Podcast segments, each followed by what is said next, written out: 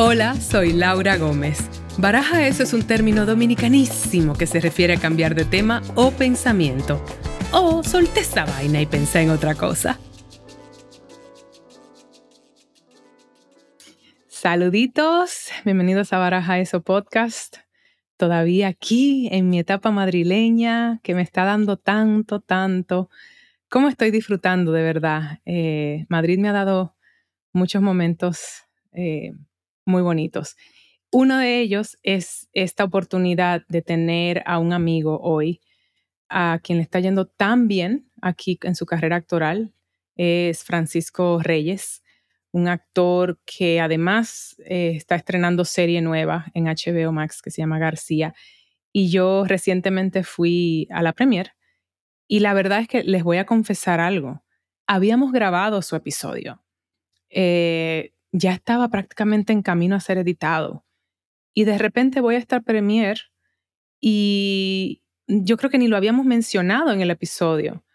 Y yo dije, no, pero es que no puede ser, yo, yo tengo que grabar esto de nuevo, porque la emoción que yo sentí viendo a este amigo en la gran pantalla, pero además en un rol que destaca enormemente y viniendo, de toda la trayectoria que tenemos desde nuestros días que nos conocimos en Nueva York como actores pasando un poquito de trabajo, eh, merecía, merecía que regrabáramos, yo se lo pedí y aceptó, porque además habíamos tenido una conversación muy bonita él y yo acerca de cosas muy personales, pero que se relacionaban al agradecimiento y, a nuestro proceso actoral y a nuestro oficio. Y bueno, eh, aquí les presento esta conversación que espero que disfruten mucho hablamos pues de muchas cosas. Siempre yo, yo sabes, yo tengo mi tribu de actores y la verdad es que recurro mucho a ella porque creo que traduce a muchas cosas de la vida y, espero que la disfruten tanto como yo. Aquí mi conversación con Francisco Reyes. Cinco, cuatro, tres. Estamos en el aire, Frank. Por segunda vez. Por segunda vez. Es que esto era justo y necesario, sobre todo de como yo me emocioné esa premier de García, mm. ¿sabes? Sí. ¿Cómo te sientes tú? Yo bien, eh, fue tan grande que de repente pienso en ella y, esto que dices, ay, tenía que haberme hecho una foto con esto, tenía que haber hecho, empiezas como a las cosas que no has hecho en vez de las cosas que sí hiciste. Este pensamiento tan absurdo, ¿no? Es, muy loco cómo se viven esas cosas, esa, cuando uno llega a esos puntos de que de una premier, para ti, para mí, eso llegó a un punto surreal, ¿no? Es un punto surreal, sí, sí, sí, es, es algo con lo que es, por lo menos yo sueñas de alguna manera, ¿no? Porque lo asocias a cierto punto tu carrera, pero cuando llega eh, es, es, es, más difícil, no sé si es difícil es la palabra, desenvolverte en ese, ese ambiente. Yo me, yo me noto un poco torpe por ahora. Tampoco he tenido tantas premiers, alguna he tenido, pero de esta magnitud me, me siento torpe, no sé. ¿Te puedo dar una noticia? Nunca dejé de sentirme torpe con, esas cosas tan grandes. Pero luego pues lo disimulas muy bien, que es lo bueno. Somos actores, tú, you know, fake it till you make it, baby. ¿Sabes que me lo decía eh, Daniel Freire, que hace mi padre en la serie? Pero en el Festival de Sitges, que es donde aquí la estrenamos en España, me lo, me lo dijo, me dijo, estas cosas porque realmente son extrañas, son extrañas, son, son fantásticas, pero son extrañas, ¿no? Porque tienen un punto ahí como de, colócate aquí, haz esto, haz lo otro, ¿no? Un punto de exposición forzada. Pero claro, él me decía muy sabiamente, a este juego hay que jugar, hay que jugar. Hay que jugar, y es muy interesante porque yo le llamo los espejitos. Es el juego de los espejitos, todo ese mundo que va de la mano de este oficio que amamos, que vamos, como actores es dejarnos el forro en el escenario o en el set creando el personaje. Pero todo lo externo nos resulta ajeno. Por eso la gente cree como que, pero ustedes los actores son extrovertidos y no siempre es el caso. Yo soy una persona sumamente reservada, la verdad. Yo soy muy, muy reservado. Creo que por eso soy actor, ¿no? Como pasa a muchos actores, que de repente te, sin tú saberlo, de adolescente, notas, sabes que es una terapia de exposición fantástica tú sabes que necesitas una terapia para empujarte y salir de ahí fuera y eliges lo que en principio a priori sería más terrorífico, ¿no? Que es exponerte. Yo em, exploro las dos cosas porque digo, la verdad es que como actriz a veces digo que quizá expongo mucho de mí, sobre todo en este mm, formato de podcast que estoy explorando en estos tiempos. Digo, Laura, tú puedes ser un poquito más misteriosa. no hay misterio en mi vida. Tienes tu vida por episodios. Pero bueno, hay cada cosa. Pero a mí me interesaba mucho retomar esta conversación. Entre otras cosas, de verdad, Frank, fue ver a un amigo de tantos años con quien yo he compartido fortunas y momentos de bajos y, lágrimas y risas, pero sobre todo el arduo camino del ser actor en Nueva York y que sea justo después de ese punto de retorno a tu tierra, que comienzan como a exponerse estos momentos de, llamémosle éxito, aunque a mí me gusta llamar el éxito todo, todo es parte de. Sí, el éxito es todo, desde luego, sí. Sí, sí. Pero por lo menos de, atención, de, crítica y de, y de ponerte en estas posiciones tan públicas. Entonces fue muy interesante para mí ver a mi amigo en la gran pantalla haciendo de un malvado exquisito. Cuéntame un poquito de García y, y qué representa actualmente en tu carrera. García es una, una gran apuesta de HBO España, HBO Europa, eh, que se estrena el 28 de octubre. Son seis episodios, el episodio 1 y 2 están el, el, 1 de, el 28 de octubre en España, Latinoamérica, Estados Unidos, creo que es un lanzamiento mundial. Para mí ha representado es el proyecto más ambicioso audiovisual que he hecho hasta la fecha, sin duda. Sí. Y me llevo una, una, gran familia. He tenido la inmensa suerte de que ha sido un proyecto en el que, sabes que hay, hay, hay equipos de trabajo con los que puedes tener una relación cordial, otros con los que a lo mejor no es tan cordial, como en todos los trabajos, ¿no? Pero en este caso hemos tenido la suerte de que ha sido un equipo absolutamente maravilloso, maravilloso. Eso es un regalo. Entonces, a nivel personal, sí, no, no, es un, grandísimo regalo, porque imagínate seis meses con gente con la que no te llevas del todo bien, o, no, a veces, sobre todo, es, no, el ambiente. Cuando el ambiente está cargado y la gente no quiere estar allí, eso no es fácil, ¿no? En este caso ha sido todo lo contrario, ha sido un equipo Tú has visto los dos capítulos, has visto lo que, la locura que es. He visto dos capítulos y sí he visto que es una serie bastante ambiciosa eh, visualmente, de verdad, como puesta en escena y actoralmente, pero también en cuanto a historia, porque es una como una serie de aventuras, un poco trae históricamente asuntos de España que los mete así como en, en tono jocoso, pero también relevantes, relacionado a la dictadura de Franco, en una serie de superhéroes, digamos. Sí, eh, la mezcla es muy eh, explosiva, ¿no? Es, bueno, la, trama principal de García es que durante eh, la dictadura de Franco se creó, bueno, está basada en una novela gráfica mm, de Santiago García y Luis Bustos, y Sara Antuña y Carlos de Pando la han adaptado a televisión. Entonces, la novela lo que se plantea es que Franco se trajo a un científico alemán mi padre, para crear una agencia, la sección 9, como una agencia de, superhombres, super, superagentes, ¿no? Una policía especial. Y por unas razones que no vamos a desvelar para no hacer spoiler, uno de esos agentes queda congelado 60 años. Es Capitán América a la española, un poco. un poquillo. Pero claro, la premisa es genial, ¿no? Porque cuando se despierta 60 años después, eh, te da mucho juego para, para tener a alguien con una mentalidad de hace 60 años y encima dentro de una dictadura, expuesto al Madrid actual, que afortunadamente en muchos casos poco tiene que ver con ese Madrid de hace 60 años. Sí. Entonces ese choque, ese choque que tiene el personaje de García, pues da para, para hacer mucho comentario social y político de lo que ocurre en España hoy día. Dentro, como has dicho siempre, del humor y dentro de toda la acción que tiene la serie también, es, que lo que viste no es nada. O sea, tenemos, hay, hay secuencias de acción muy locas muy, muy locas. Qué prometedor suena eso. Sí, sí, sí, sí, sí. Debo decir, no lo decía de más, o sea, de verdad, el, personaje de tu malvado es lo máximo. Es, muy cool porque el director no quería que fuera, y se desarrolla a lo largo de los episodios, ¿no? El director no quería que fuera una un tipo que no tiene ninguna motivación más allá que una maldad innata para hacer lo que hacen. Está, está muy bien su relación con García, con su padre. A lo mejor tiene un poco de daddy issues, el personaje. Se siente un poquito abandonado. Y una persona que viene del teatro, ¿qué representa para ti crear un personaje así?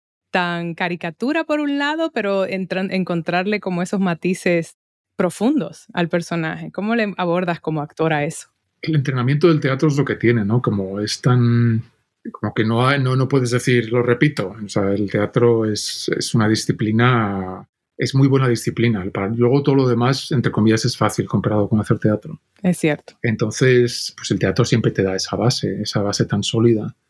Y luego ya pues, pues lo adaptas al, al medio audiovisual. Con Eugenio Mira, el director que adoro y estoy, y por favor quiero hacer todo con él. Él es muy visual, él tenía los planos muy pensados entonces ya, y tú, un poco que tú te ajustabas al plano. O sea, por aquí, tú asegúrate de estar ahí y hacerlo. Entonces eso ya te creas, un, creas el personaje, un poco entre comillas, a través de ahí, ¿no? de, a través de, de, esa, eh, de esa idea visual tan clara que él tiene. Yo vi episodio 1 y 2. ¿De, ¿De, cuántos episodios estamos hablando aquí? Son seis en total. Por la primera temporada. La primera temporada, sí. ¿Y, sabemos si hay segunda o eso es dependiendo de la receptividad de la audiencia o...? Dependerá de, cómo lo reciba la audiencia.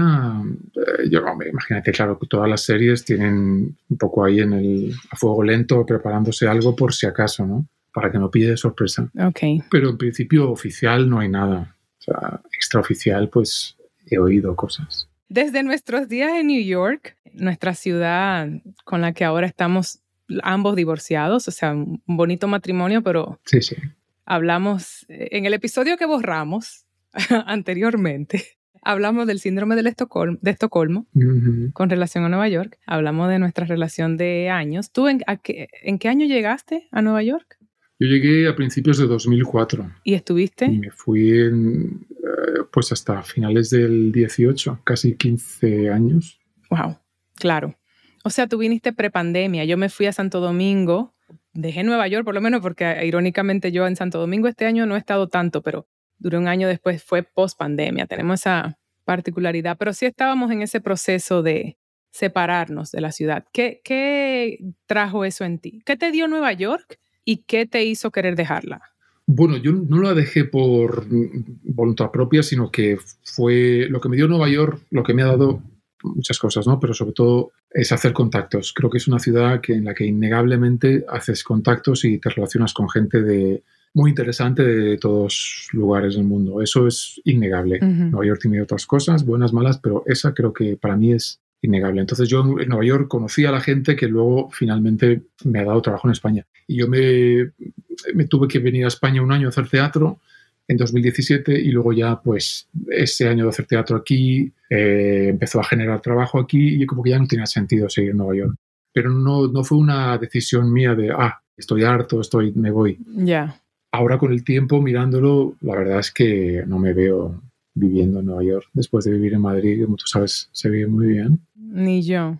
Pero cumplió su rol, eso sí lo hemos hablado, entonces... Cumplió su rol, claro, total, sí, sí. Pero entonces, espérate, Frank, dices que conociste a gente de España, o sea, irónicamente, volviste a España por las personas que conociste en Nueva York. Claro, sí, sí, sí, sí. Ese fue mi, ese fue mi trayecto. Por ejemplo. Por ejemplo, Pablo Remón, por ejemplo, lo conocí allí en, en 2010, 2009-2010. Juan Mayorga también lo conocí allí. Un montón de gente con la que iban allí. Que, digamos que, para darle contexto, son dos tremendos dramaturgos. Sí, dos, dos tremendísimos dramaturgos, sí, sí. Que te, en cierto modo, te cambiaron la vida y la y como la trayectoria de tu carrera. Sí, sí, sí, indudablemente con Juan, eh, una obra que hicimos en Nueva York, que tuviste, de Himmelberg. Esa obra eh, me cambió completamente la vida, tuvo una recepción fantástica. De hecho, me gustaría retomarla aquí en Madrid alguna vez con el director, con Matthew Ernest, el director americano. Y con Pablo Remón, pues igual, lo conocí allí, él estaba haciendo un curso y cuando se volvió a España me dijo, ¿te quieres venir a España a hacer cosas? Y yo iba y venía de Nueva York, como el que coge el metro para ir a no sé dónde. una locura. Yo me, he gastado tanto dinero en aviones. Hablemos de eso, Frank. Un día vine para hacer una función y volví. O sea, vine, hice una función por la noche y volví al día siguiente. Qué loco. No, eso es mentira. ¿Tú hiciste eso? Eso es verdad. Eso es verdad, Laura. Yo vine Llegué un martes por la mañana. Hacíamos esta función de Pablo los martes a las 10 de la noche en un teatro. Yo llegué por la mañana, eché una siesta, fui a hacer la función y al día siguiente me volví a Nueva York. Azafata. Yo volví con la misma azafata. Me dijo, ¿tú no viniste ayer? Y yo, sí, soy yo. Uy, habrá aplauso de pie a la azafata que también tuvo doble turno. Y a la, azafata y yo. Esa semana fue dura para los dos. Sí, sí. Eso es una obra de teatro en sí. Por favor, Pablo Remón, Juan Mayorga, Antonio Zancada, escriban esto. Sí, sí, sí, sí. Totalmente. Qué loco. Pero que además a Pablo Remón, que es conocido mayormente como dramaturgo, tú lo conociste en plan cineasta. Claro, yo lo conocí porque, sí, exacto. Él, antes de conocernos, sobre todo lo que había hecho era eh, guiones de para cine. Y estando allí, él siempre tenía como ese gusanillo por el teatro. Y al volver a España, pues no, siempre digo lo mismo. Me llamó para trabajar y porque quería hacer teatro. Digo, joder, yo estaba como deseando conocer gente del audiovisual. De repente él tiene, quiere hacer teatro. Digo, bueno, en fin, ok. Yo pensaba que era al revés. Yo pensaba que esa era su base. No, no, no. Y que el cine era, oh, él venía del, del mundo del guion, del guion. Sí. Pero él hizo ese curso en NYU que yo también tomé. Ah, claro, es verdad, claro. Que era un curso intensivo. Sí, sí. Y entonces te salió ese corto, el circo, ¿no? Circo, sí, sí, sí, sí. Cuéntame un pelín de eso. Es un corto, pues el corto de fin de, de curso de NYU, como el mismo que hiciste tú. Pues él lo hizo pues claro, estaba súper bien escrito. Super, o una cosa, tenía pocos medios, pero lo ves y dices, es que es, que es una delicia, ¿no? De cómo está escrito.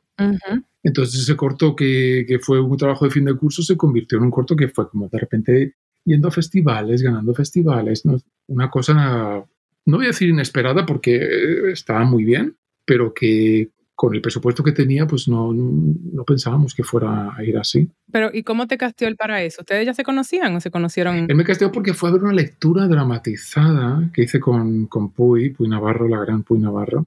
y una lectura dramatizada un día en el Instituto Cervantes de Nueva York. O sea, si él, si no se llega a producir ese encuentro, hubiese sido como una vida paralela distinta. No sé si mejor, no sé si peor, pero distinta.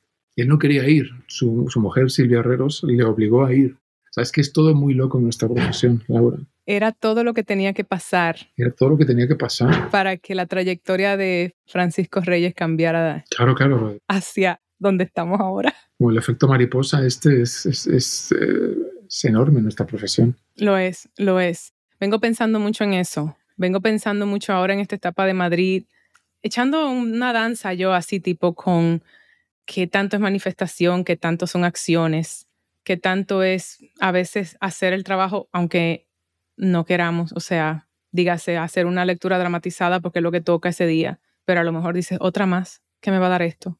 Pues te dio ese encuentro con Pablo Remón. sí, sí, sí. En general, debo decir que las lecturas dramatizadas, para el que lo escuche y haga lecturas, dan el esfuerzo, el ratio de esfuerzo-resultado que, tienes es muy bueno. ¿eh? Es cierto. O sea, tú vas allí, lees y de repente hay personas en la audiencia viéndote que es como, bueno, estoy haciendo una obra tres meses, nadie viene a verme y de repente con esta lectura me pasa todo esto. Y si no, como, como poco te sirve de gimnasio. Sí, claro, sí, sí. Para afilar los músculos. Pero que en, en general, basta que diga esto para que, para que deje de ser, pero en general es, te sorprende la gente que va a verlo y que de repente te ve trabajar y, porque nosotros dependemos de eso, como bien sabes. ¿Quién te ve trabajar? Te cambia la vida. Si nadie te ve trabajar, ¿sabes? Claro. Ok, ya que estamos en Nueva York y hablando de teatro, hablemos del lugar que nos conectó a nosotros dos. Nos conocimos en repertorio español. que, vamos, es un espacio... Es un clásico, sí, Que ha unido a muchos actores. Eh, un lugar muy obligatorio para muchos actores latinos y hispanoparlantes de Estados Unidos, ¿no? O de Nueva York. Sí, sí, yo creo que es casi obligatorio. O sea, tú llegas allí y tienes que... Algo tienes que hacer en repertorio. Y luego allí, hablemos un poco de esa obra tuya, porque hablando de, tú sabes, del rol actoral y, y todo lo demás, pero tú y yo hemos sido muy proactivos, mencionaste a Puy, los tres, eh, muy proactivos con también salirnos un poco de nuestro rol actoral y tomar un poco de control. Así sea la sensación de control, porque control uno nunca, nunca tiene del todo. Sí, sí. Pero produciendo, creo que incluso antes de repertorio o durante, ustedes produjeron varias obras de teatro. ¿Cómo inicia eso para ti y qué te dio el producir además de actuar, dirías? creo que siempre ha sido parte de mí. Eh, antes de ir a Nueva York, incluso con Antonio Zancada, que es un gran amigo y dramaturgo y actor, un enorme creador, con Antonio siempre hemos hecho cosas aquí en Madrid, hacíamos cabarets, hacíamos cosas como muy... No nos importaba nada. Cabaret. Me acabo de desayunar de que tú has hecho cabaret. Yo me muero. Cabaret, cabaret. Sí, sí. Bueno, hemos hecho cantando, de todo. Hacíamos de todo lo hacíamos porque no sabíamos no hacerlo. Es decir, no creo que nunca hemos sido personas o artistas que esperen a que los llamen, que sí que está muy bien, que es muy bonito cuando te llaman y te ofrecen cosas, pero, pero tú generarlas creo que es tedioso, no te, te voy a engañar, es tedioso, es muy tedioso, pero no lo concibo de, no concibo mi vida profesional sin ello. O sea, yo tengo que, que ser impulsor de proyectos, ¿sabes? Sí, y me da mucha satisfacción, la verdad. Y has hecho varias cosas. Háblame un poquito de las cosas que han hecho, por ejemplo. Hablando de Antonio Zancada, que, ojo, en la premier lloraba casi de la emoción viéndote. Y nosotros estábamos que nos agarrábamos las manos. Sí, es que es como mi hermano. Sí. Antonio, con Antonio hicimos una obra en Nueva York que se llama Zanahorias, que la habíamos hecho en Madrid y había ido muy bien. Y la hicimos allí en, en Nueva York en 2006, en el Duke Theater, en la calle 42. Y luego fuimos a Puerto Rico tres semanas. A partir de eso se reestrenó en Madrid en 2008. O sea, es que eh, todo pasa por algo. ¿no? Qué bonito. Sí, y al margen de eso, pues con Puy eh, hemos hecho de todo. ¿Qué no hemos hecho, Puy y yo? ¿Qué no, no hemos hecho? Hicieron la vida de sueño en Almagro, comenzando por ahí. La vida es sueño. Llevamos a 10 personas, metimos a 10 personas en un avión desde Nueva York a Almagro, músicos, eh, buscando. Puy, recuerdo que fue, le dijeron, ve a casa de esta mujer que ya es muy, muy ayuda a los artistas, salió con un cheque de 5 mil dólares de la casa de esa mujer a la que no conocía de nada, ¿sabes? Ese cheque nos lo gastamos al día siguiente en billetes de avión, era como de, pues, ahora lo pienso, digo, estamos locos. Locos. Estamos locos, ¿no? Cosas que haces. Pero nadie, nos, nadie le quita lo bailado. Y yo fui asistente de dirección tuya. Eh, sí, hay Carmela en repertorio español, es verdad. Por favor, háblame. Tú ahí cojita con, con tu pierna. Con tu pata tiesa. Con mi pierna recién operada de una eh, esquiando me, me desbaraté la rodilla y yo iba en medio de una nevada con toda mi ilusión. En medio de una nevada que te pasó resbalado y quedarte con las dos piernas. No sé qué iban a hacer los productores, me hubieran tenido que pagar compensación. Te hubiésemos, sí, teníamos que llevado en brazos al teatro de tu casa. ¿Qué fue montar Ay Carmela en Nueva York como actor y como director? Uh, una, una, una locura en el, peor sentido de la palabra. Es una obra que me encanta, adoro la obra. La obra es maravillosa. Preciosa, maravillosa, una de las mejores obras en español. Pero no, bueno, creo que me rodeé de muy buena gente, la verdad. Tú y todo el equipo que tenía de, diseñadores y, y Puy ayudando también. Sí, sí. es que el equipo fue muy bueno. Pero es imposible tú como actor y eh, no puedes, no puedes verte cuando estás la mayor parte del tiempo en escena. Hay una cosa básica de que no, no, no, no lo ves, no puedes tener distancia, ¿no? Entonces, bueno, pues también aprendí una lección. ¿Qué fue? ¿Cuál lección aprendiste? No vuelvas a dirigir y actuar. Por lo menos en teatro. Por lo menos en teatro. Sí, yo creo que en audiovisual es, es distinto, no lo he hecho nunca, no sé si lo haré, pero puedes ir al monitor, verlo, volver, ¿sabes? No, no, se sufre porque cuando no hay dinero no tienes tiempo de ir al monitor, te lo digo yo, que he dirigido y actuado. También sufrí.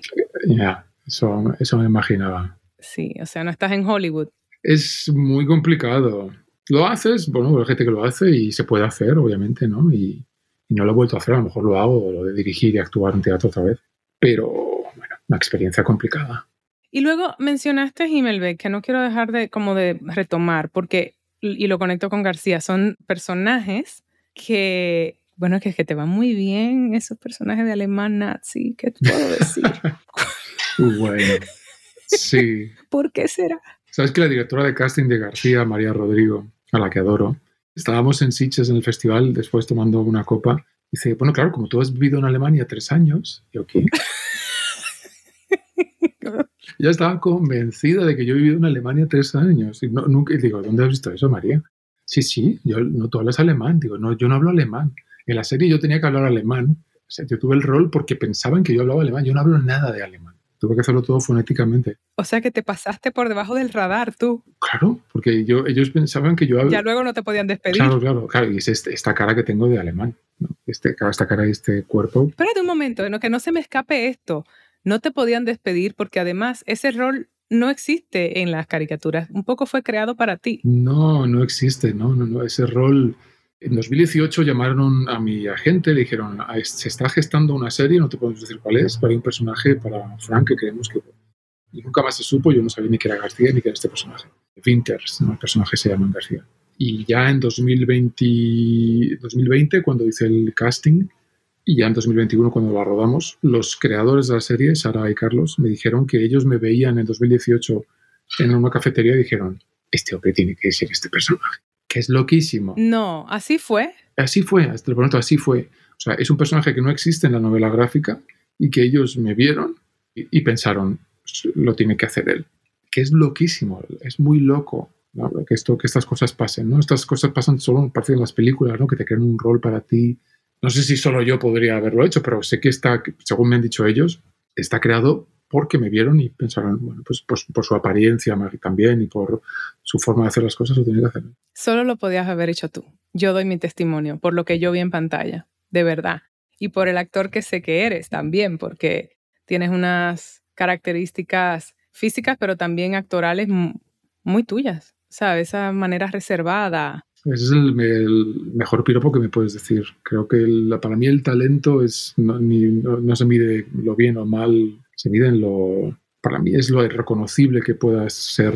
O yo te veo a ti actuar, que te admiro mucho, y veo, ¿no? Y veo esa esencia que está ahí. Para mí ese es el verdadero talento, porque estás poniendo algo de ti. Y hay que saber poner ese algo de ti. Hay que saber impregnarlo con lo que tú eres y quién tú eres. Que esto es como esa admiración mutua que, que traduce, porque yo me acuerdo cuando salió Orange y, ¿sabes? Tus mensajes Luego también quería saber qué iba a pasar cine. fan, loco, yo era fan absoluto. Yo te, te, preguntaba qué va a pasar. O sea, digo, no puedo creer que tenga acceso directo a esta serie que yo admiro. Tengo un acceso directo, no es un tercer grado o cuarto grado, no, es primer grado y no medir productores de Orange. Laura Gómez jamás se saltó el NDA, nunca dijo nada. Nunca dijo un spoiler de nada. Puedes decirle a Netflix que nunca dije nada. Netflix, eh, ella nunca dijo nada y yo le pregunté varias veces. Y le daba opciones de, pero ¿pasa esto? Dime sí o no. No, no, no, tú nunca dijiste. Tú tampoco me quisiste decir nada de García, o sea que estamos a la par ahora. ah, es verdad, es cierto. Pero, pero, pero sí lo conecto con lo que me pasó en la premier eh, hace unos días, que fue sentir esa sensación así como de, aparte de orgullo de que conozco a esta persona y es tan talentoso, pero es también, yo creo, conocer la trayectoria de una persona y saber, en mi país decimos guayar la yuca, que hemos guayado la yuca juntos, ¿sabes? Que como que, que nos hemos visto en esos espacios de, palear nieve para poder entrar al teatro, todos los instrumentos. Sí, literalmente. Sí, sí. Y, y de repente ver a tu amigo como brillar de ese modo es muy rico. Es como, esos momentitos de la vida que te da. Son momentitos de la vida que hay que disfrutar, sí, sí, hay que disfrutarlos. Sí. Porque luego, luego la nieve vuelve a caer. Definitivamente. Y nosotros estábamos hablando, eh, bueno, antes de entrar a eso, porque estábamos hablando de eso y, quería hablar de, agradecer y todo eso, pero no quiero dejar de, de pasar a lo que el teatro, el teatro Nueva York luego te trae al teatro España. Y una de las cosas más interesantes que tú hiciste con el teatro en España fue trabajar en una obra tan grande como La autora de las Meninas, ¿correcto? Sí. Entonces yo no quiero saltar. Esa obra fue la obra que me sacó de Nueva York. Ah, sí. Porque era un compromiso como de, de, 80 bolos, de 80 actuaciones por distintos, distintas ciudades de España, que eso ya es, es, impensable. Hacer 80 teatros ¿no? es, es impensable. Y luego una temporada de mes y medio en Madrid. A mí me vuela la cabeza eso. Eso me ha pasado una vez, no creo que me vuelva a pasar. Era, era una obra, éramos tres actores, Mireia Isalá, Carmen Machi, que es una grandísima actriz, muy reconocida y muy querida en España, y que llena todos los teatros de España. Yo doy fe. Y yo, éramos los tres nada más. Y esa obra fue la que, pues el compromiso era un año haciendo teatro, imagínate, un año vivir, vivir de teatro y no solo vivir de teatro, vivir un año de teatro. ¿Dónde se ha visto eso? ¿Ese era el compromiso desde un inicio, un año? Sí, sí, sí, sí, sí, era el compromiso. O sea, sabíamos que, que la obra habría muchos bolos porque Carmen es muy, querida, muy querida pero que la, han sido 80. Es que era cada fin de semana íbamos a un sitio. Que cuando hablas de muy querida, expliquemos que es una persona que puede llenar teatros inmensos, que eso no se da mucho ya. No, no, no, no, no, no. Bueno, lo que aquí llaman la jerga del teatro cabeza de cartel. Alguien que, que, sabes que te va a llenar el teatro. Eso es una gran cosa. Sí, sí, es una, para un productor de teatro, claro, es, el teatro es tan precario, ¿no? Que si no tienes esa garantía a priori, es muy difícil. Eso, eso, que el teatro es tan precario. Entonces es un tipo así como All About Eve es la, el, nivel de Carmen sí, sí, Sí. Ese es bueno, Carmen Machi. Entonces para mí como también fue muy interesante verte trabajar con una actriz de ese nivel, que andabas de gira por 80 teatros, dígase, no sé cuántas ciudades, porque pueden que repitieran teatros en... Sí, pues casi, pues yo, sé, yo creo que todos, casi todos los teatros de España, ¿no? No fuimos a algunos porque no cabía el teatro, la escenografía. ¿En serio? Pero donde cabíamos, allí íbamos, sí, sí. Así como de actor de, los, de aquellos tiempos. De aquellos tiempos, sí, sí. Como solía ser. Sí, sí. Es muy, mucho con demasiado. Sí, me queda un poco afónico, la verdad. Teatros enormes, tienes que estar ahí gritando más que proyectando pues fue una cosa así como de otra época, ¿no? Sí, pues sí. ¿Y qué fue entonces? De ahí saltaste, porque no puedo dejar de mencionar el reino, además. Ah, el reino, sí, el reino. ¿De ahí? ¿Cómo vino el reino a tu vida? Que además te trajo una nominación como actor revelación a los Goya. El reino, pues es, es otro, otro de esos sorpresas de la vida, ¿no? Yo admiraba y admiro mucho a Rodrigo Sorogoyen, el director. Yo también. Por una, una película que había visto, Stockholm, que es fantástica. Eh, la había visto y me encantó y de repente él vino a verme en una obra que estaba haciendo con Pablo Ramón. Y, fíjate, yo ay, recuerdo cómo fue. Estábamos en un sitio haciendo un bolo de esta obra yo estaba como muy de estos momentos de down de la profesión, de qué, hago ahora, nadie, me va a llamar. Y entonces Silvia, la, Silvia Herreros, mujer de Pablo, me dice, mira, esto no tengo que decírtelo, pero te lo voy a decir. ha venido Rodrigo Sorogoyen. para subirte el ánimo. Claro, ha venido Rodrigo Sorogoyen a ver la obra y te quiere ver para un papel en el reino. Entonces fue como de, ¿qué me estás contando? ¿Qué me estás contando? Wow. ¿sabes? Y, es un poco el leitmotiv de esta profesión. Sí. O sea, cuando no sabes, está tan fuera, está, está tan en tus manos y tan alejado de tus manos lo siguiente que te pueda ocurrir. Está en tus manos porque tienes que seguir trabajando, tienes que seguir exponiendo tu trabajo y tienes que estar ahí, en el spotlight. Pero quién te venga a ver y quién decida que a través, a partir de lo que ha visto, eres la persona indicada para su próximo proyecto, está fuera de tus manos está fuera de tus manos. Es, no sé. Qué bonito eso, igual. Sí, es, es, muy bonito, claro, es muy bonito. Me parece tan poético. Eh, sí, sí, sí, sí, sí, sí. Pero sí, claro, es estar un poco siempre en la cuerda floja, pensando que no te vas a caer. un poco requiere un nivel de locura porque es verdad que aquí estabilidad del todo no hay. Siempre lo dijiste, estás en la cuerda floja, hay una, un nivel de incertidumbre constante. Pero por otro lado, no podemos negar que quizá nos desarrolla muchos músculos muy necesarios para la vida, precisamente por eso, ¿no? Sí, sí, sí, sí. sí. Yo siento que puedo lidiar con momentos de incertidumbre quizás con más calma que gente que está muy acostumbrada a la rutina, dirías. Sí, yo creo que en general la profesión te ayuda con eso y con mil cosas más, ¿no? Para mí, de todos los trabajos que he hecho en la vida, es con el que me quedo y con el que ojalá me pueda quedar siempre, porque ese es el que más te ayuda a, aprender quién tú eres y te pone en situaciones en, la que, las que te, conoces. Un poco no tiene demasiado sentido, ¿no? De repente interpretar personajes y acabar reconociéndote a ti mismo, ¿no? Pero un poco para mí, ese, para mí, en mi caso es el proceso.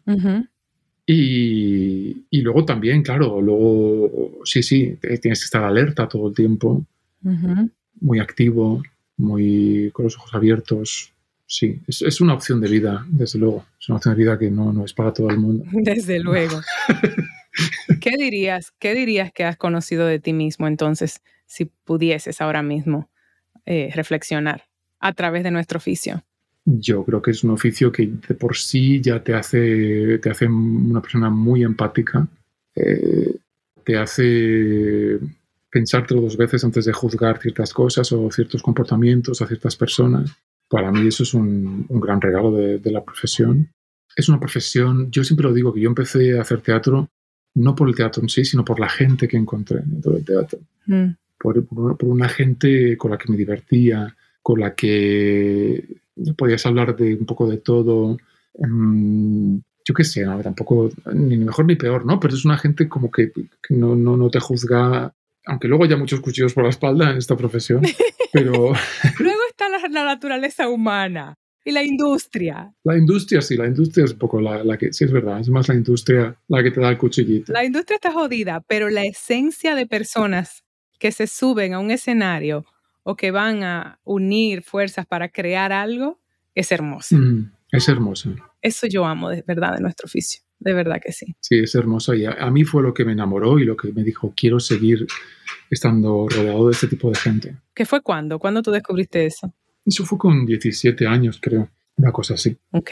Que fui a mi primera clase de teatro, que tengo por ahí un diario que yo escribía por aquel entonces. ¿Ah, sí? Sí.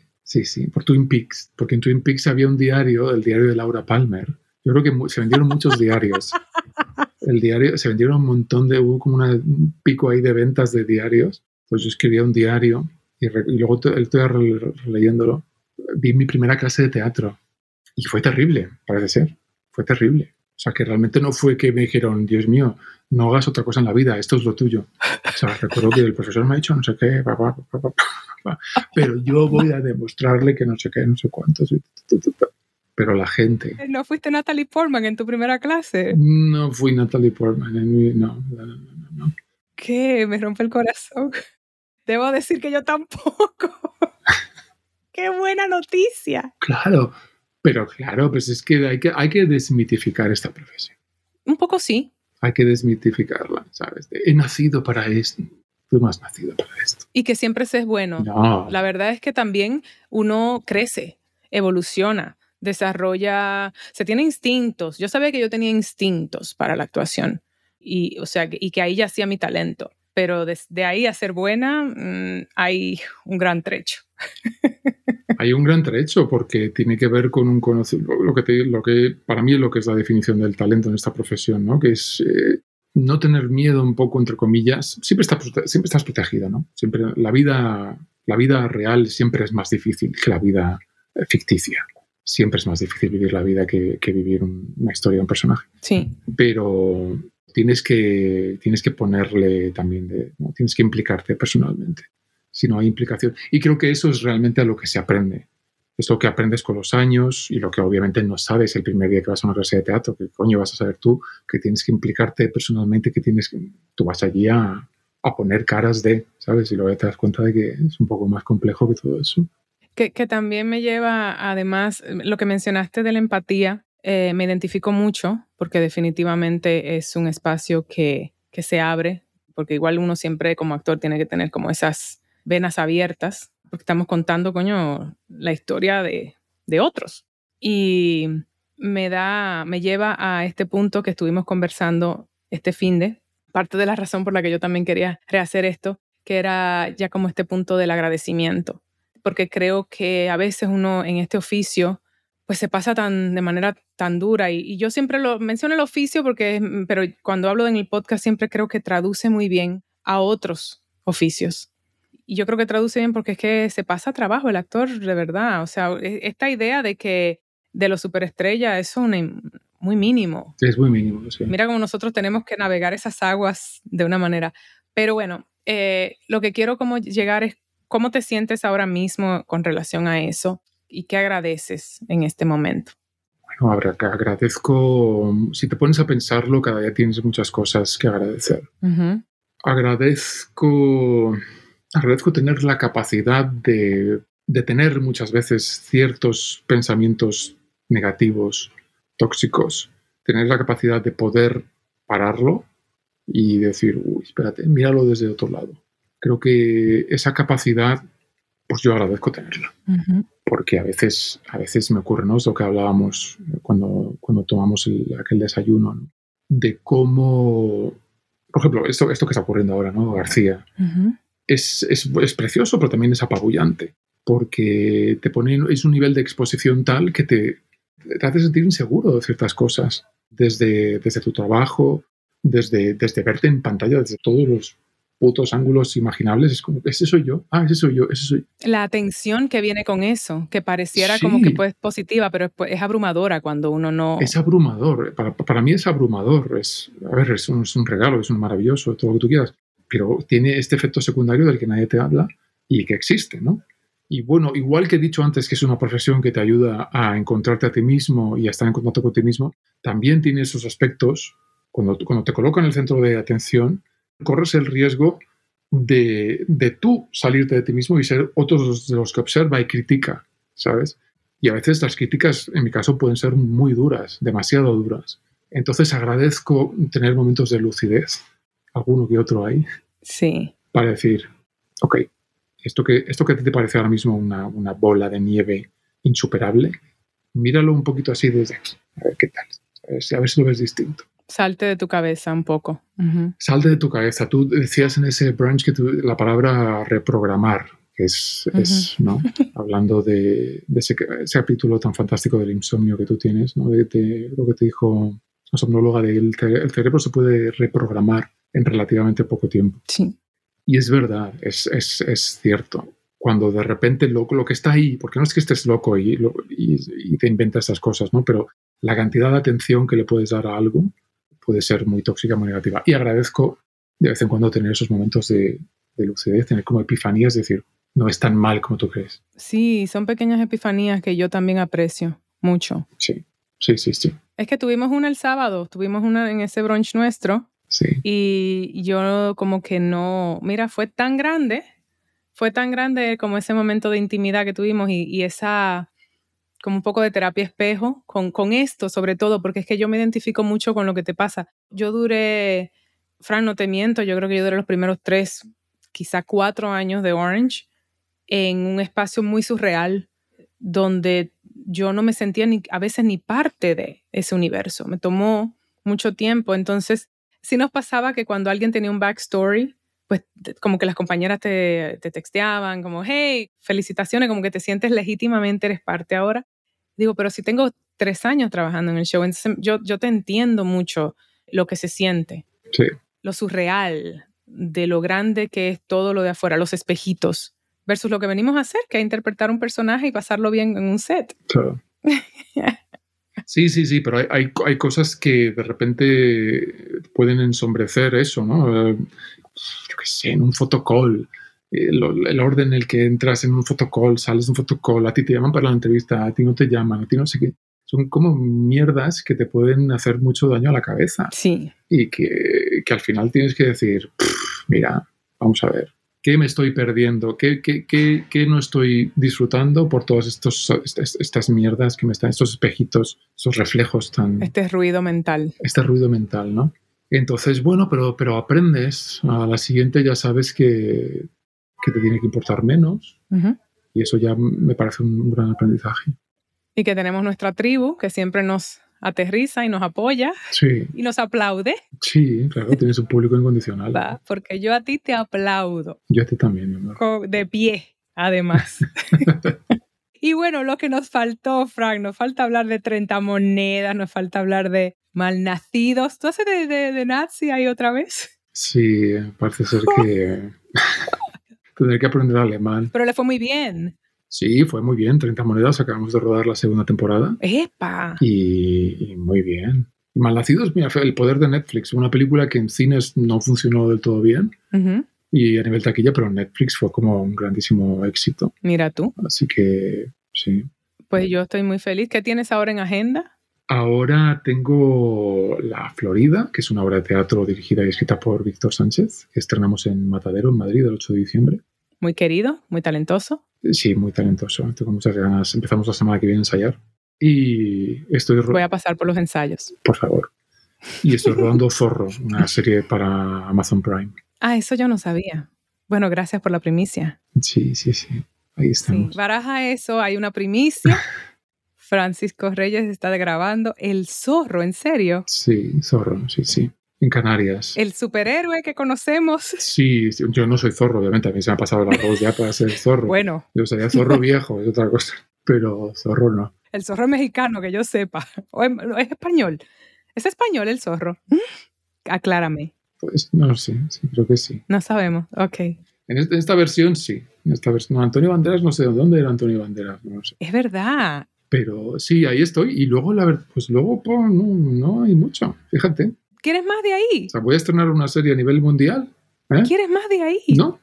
¿Estás? quiero, sí, quiero, eh, quiero en marzo y abril, quiero pagar el alquiler también. Sí, sí. Ya, eso, eso viene. Yo creo que también es un poquito de eso de confiar en la vida, confiar en que el trabajo mismo va manifestando lo que viene y yo tengo completa certeza de que, de que te va a seguir yendo muy bien. Yo no sé si tú lo ves, pero yo lo veo. Ojalá. Yo sí lo veo, sí lo veo porque siempre ha pasado, ¿no? Siempre ha ocurrido. En los momentos incluso más de crisis, siempre algo, algo viene a rescatarte. O sea, que, confío en que esa dinámica se repetirá. Maravilloso. El historial lo dice todo. Pues, Eso lo dice todo. Gracias y por... tanto, pues a seguir con César, del que no hemos hablado. César. Perdón, no podemos cerrar sin darle, agradecer a César. Por favor, no podemos. Nuestro entrenador, tu entrenador que me, que me pasaste y me dijiste, este hombre me tiene en el mejor shape de mi vida. Porque además tuviste que entrenar para García. Mi, mi mejor shape y me dio una rodilla nueva. Sí, sí, sí, sí. Yo tengo una rodilla nueva gracias a él. Qué divino. Es cierto. Le dije que volveríamos a grabar el podcast. No podíamos dejar de mencionarlo. Que diría, hablaríamos de sus virtudes y de los trucos psicológicos que está usando para que tú y yo nos esforcemos más. Que son trucos un poco sucios y rastreros a veces, ¿eh? debo decir. Eh, sí, César, porque me menciona cuando yo me estoy cansando que Frank hace eso. Ah, Frank hace 10 repeticiones y yo, ¿what? Claro, claro. Y Laura que lo hace pero funciona. Lo más triste es que funcionan esos trucos con nosotros. Fran hace 10. Ok, entonces sí. Qué maravilla. Qué triste. Qué maravilla. Pues con esa nos despedimos. Eh, hoy no tengo entrenamiento con él, pero el lunes. Entonces, es realmente. Bueno, cuando esto salga en el aire, probablemente yo tenga entrenamiento con él. Seguro, porque yo los lunes entreno con él. De otra, de mi parte, gracias del alma, corazón. Estoy muy orgullosa y me emocioné mucho viéndote en la gran pantalla. Un placer, amor. Que siga así. Gracias. Todo el 28 de octubre, todo el mundo. HBO Max, por favor. 28 de octubre, García. ¿En dónde? En HBO Max. En HBO Max. Sí, sí. Hasta la próxima. Ok, amor, gracias por invitarme a tu casita.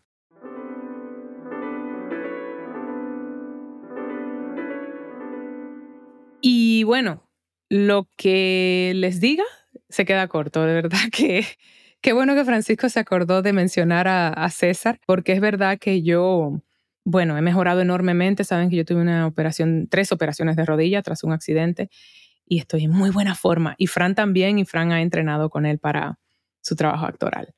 Así que fue muy bonito. Pero más bonito fue conversar y ponernos al día con todo lo que, lo que le ha venido pasando.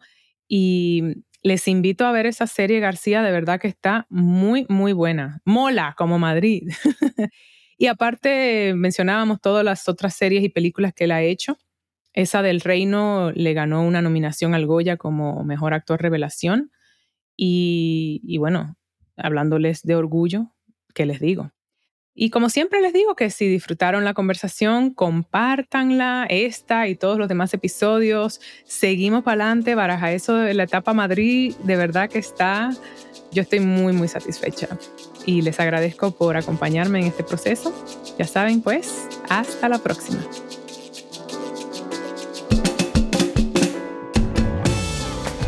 Baraja Eso ha sido creado y coproducido por mí, Laura Gómez junto a mi tribu caribeña de Yuca Lab. Música original de Stu Mindeman. Síguenos en nuestras redes sociales, arroba baraja eso podcast y arroba ms Laura Gómez.